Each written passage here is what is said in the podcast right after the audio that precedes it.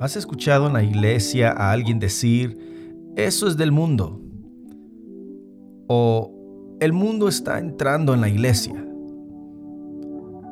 La palabra mundo parece tener una connotación entonces negativa. Al mismo tiempo nos vamos a dar cuenta que existe un himno que dice el mundo es de mi Dios. Por esta razón, sentimos que es importante definir a lo que la Biblia llama mundo y sus implicaciones. Para esto, será necesario que revisemos el texto.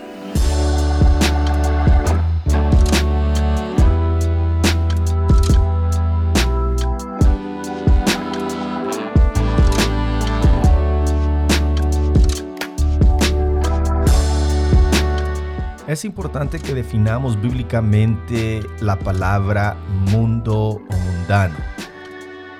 Hay muchas personas y predicadores hoy en día que usan esta palabra sin definirla y ha llegado a causar mucha confusión e incluso se ha llegado a usar para argumentar en contra de ciertas cosas que para ellos son entonces satánicas.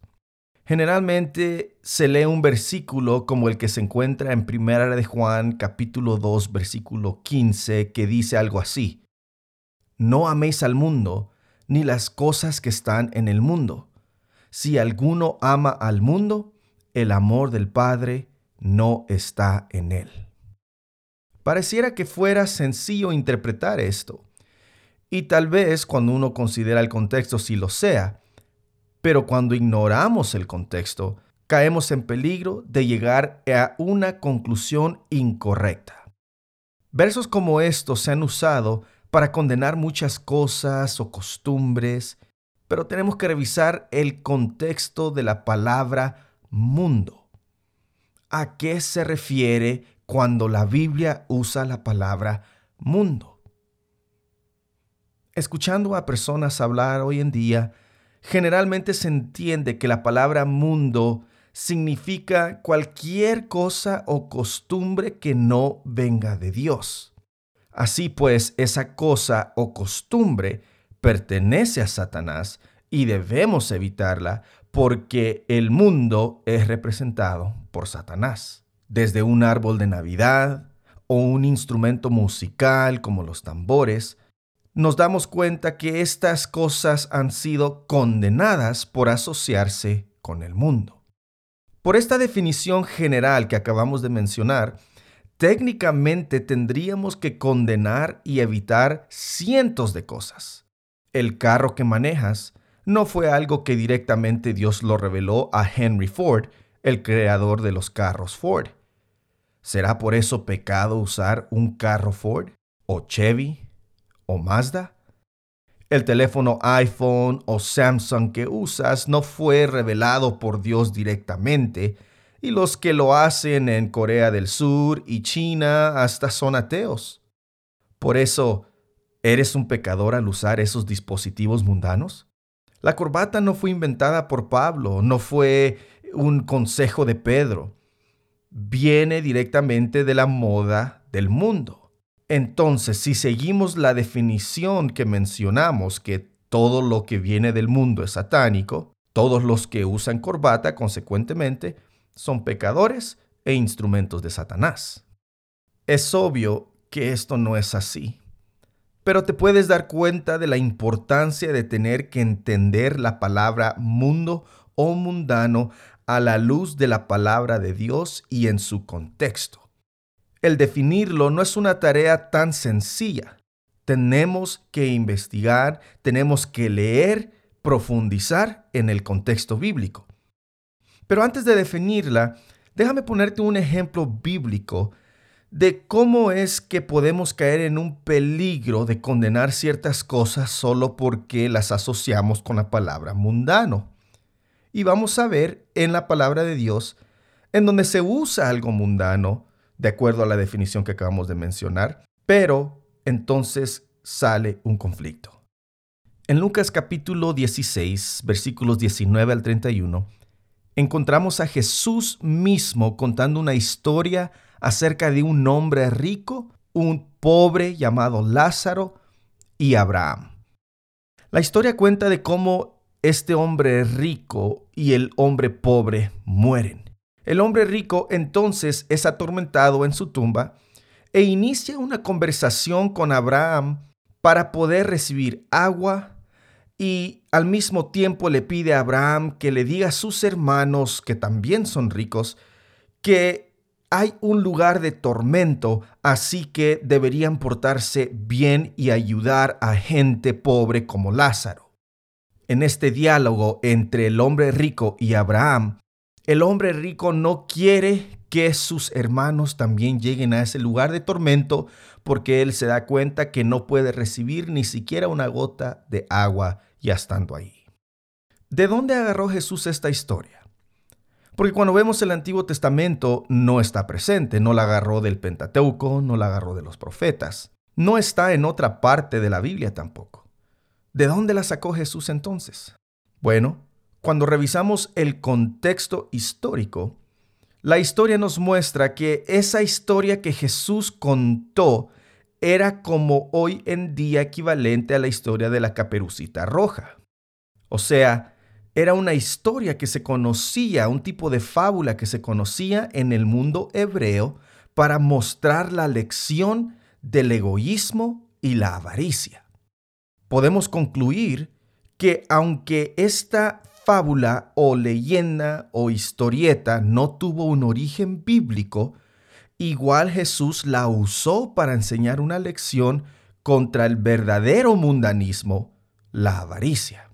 Claro, gente hoy en día podría acusar a Jesús de usar una historia donde hay un muerto que está conversando con otro muerto, cuando la Biblia enseña que los muertos nada saben. Pero pues, ¿cómo vas a acusar a Jesús? Pablo hace algo muy similar. En Tito capítulo 1, versículo 12, Pablo dice, uno de ellos, su propio profeta, dijo, los cretenses, siempre mentirosos, malas bestias, glotones ociosos. Pablo le está dando instrucciones a Tito de cómo callar a los engañadores y personas que hablan por ganancia deshonesta. Pablo entonces procede a citar a un filósofo griego llamado Epiménides de Nosos, filósofo y poeta del siglo VI a.C. Interesantemente, Pablo también cita a este mismo filósofo mundano en Hechos capítulo 17, versículo 28, nada más que ahí usa un contexto diferente. Y en ese mismo verso 28, de Hechos capítulo 17, Pablo cita a otro autor mundano llamado Aratus de un poema que se había hecho al dios Júpiter. Hechos capítulo 17, versículo 28 dice, puesto que en él vivimos, nos movemos y existimos. Como algunos de sus propios poetas griegos han dicho, de él somos descendientes. La primera línea es de Epiménides y la segunda es del autor Aratus del poema al dios Júpiter. ¿Te das cuenta cómo Pablo usa algo que no tiene origen en Dios? Al contrario, eran filósofos griegos haciendo poemas a otros dioses, así que técnicamente es mundano. Sin embargo, Pablo lo usa para apuntar al Dios verdadero. Esto nos ayuda a concluir algo muy importante que la definición que generalmente asociamos con mundano o del mundo no es correcta porque entonces tendríamos que condenar a Jesús y a Pablo por usar cosas mundanas. Hoy en día, muchos escuchan un estilo de música o ven un tipo de vestimenta y automáticamente lo asocian con el mundo vemos algo que no va de acuerdo a nuestra tradición, a nuestra costumbre, a nuestra forma de hacer las cosas, y sentimos entonces la necesidad de tener que condenar y asociarlas con Satanás. Ya vimos que hay muchas cosas que técnicamente vienen del mundo, pero eso no necesariamente las hace inmoral o satánicas. Para ir concluyendo, veamos lo que la palabra mundo significa en la Biblia. La palabra mundo en el griego es la palabra cosmos. La palabra cosmos se usa por lo menos con tres diferentes connotaciones. Aunque es la misma palabra, es el contexto que nos ayuda a definir su significado específico. Déjame explicar esto. La palabra cosmos se usa para hablar acerca del planeta Tierra, como en Juan capítulo 1, versículo 10 dice, en el mundo estaba y el mundo o el cosmos por él fue hecho, pero el mundo no le conoció. Aquí el contexto es claro que las primeras dos veces del uso de la palabra mundo o cosmos se refiere al planeta en el planeta Tierra estaba Jesús y el planeta Tierra fue por él hecho. Pero en el mismo versículo, la última parte dice que el mundo no le conoció. Allí el autor equivale la palabra mundo con los habitantes de la Tierra y no necesariamente con el planeta entero. Sería absurdo pensar que fue el planeta que no conoció a Dios. El siguiente versículo dice que a los suyos vino y los suyos no le recibieron, haciendo referencia general de los judíos del tiempo de Jesús. Te das cuenta que en un solo versículo la palabra mundo o cosmos significa dos cosas. Juan 3:16 dice que de tal manera amó al mundo que dio a su Hijo. La palabra mundo aquí también es referencia no al planeta Tierra, sino a los habitantes del planeta. De tal manera amó Dios a cada ser humano, a los habitantes del planeta Tierra, para que todo aquel que en él crea no se pierda sino tenga vida eterna. Eso es lo que nos ayuda a entender que la palabra mundo está hablando de personas, porque son las personas las que pueden llegar a creer en Cristo Jesús. Es importante notar que la palabra mundo también se refiere no solo a todos los habitantes de la tierra, pero en ciertos versículos como en Juan capítulo 15, versículo 18, Jesús dice, si el mundo los aborrece, sabed que a mí me ha aborrecido antes que a vosotros. Nos podemos dar cuenta que en ese versículo está hablando acerca de un grupo específico de seres humanos que iban a aborrecer a los discípulos como así han aborrecido a Jesús. El doctor Merrill Unger dice que hay más de 30 pasajes en el Nuevo Testamento donde la palabra cosmos y mundo es empleada para mostrar a hombres organizados como un cuerpo y sistema que están en contra de Dios o una federación bajo la influencia directa de Satanás. Esta es una parte de habitantes de la tierra, no todos los habitantes como Juan 3:16, sino que un grupo específico de habitantes que tienen una actitud de rebelión contra Dios. Pero te das cuenta que la palabra es la misma, mundo, pero el contexto le da un significado más específico. Otro uso de la palabra cosmos o mundo que encontramos en la palabra de Dios se refiere a las actividades, asuntos, ventajas y bienes acumulados combinados de los hombres mundanos en la tierra. Estas son las cosas que la Biblia llama las cosas que hay en el mundo, la que encontramos en el primer versículo que contamos al principio en Primera de Juan capítulo 2 versículo 15. Allí dice, no améis al mundo ni las cosas que están en el mundo.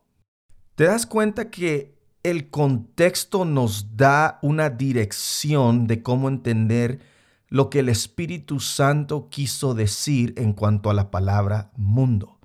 No es correcto atribuir cualquier cosa que no es de nuestra costumbre y atribuirla a la palabra mundo y concluir que como no es de Dios, entonces es satánico, porque eso es ignorar el contexto.